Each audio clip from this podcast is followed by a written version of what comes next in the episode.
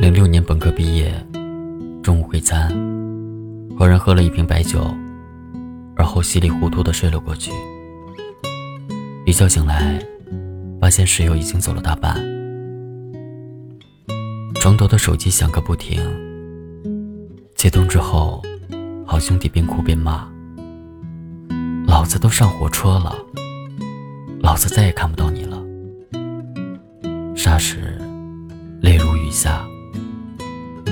也许因为酒太多，鼻血也流个不停。